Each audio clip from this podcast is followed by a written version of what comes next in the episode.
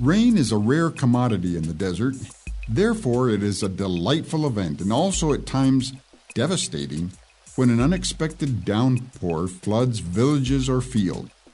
Each year, there is an average 250 millimeters of rainfall. And if you compare this to the forests, where there is an annual rainfall of 4,000 millimeters, you can see that rain is scarce. Even so, life finds a way to prosper. This desert is generous in its expressions of life, and each animal and plant adapts to what is available.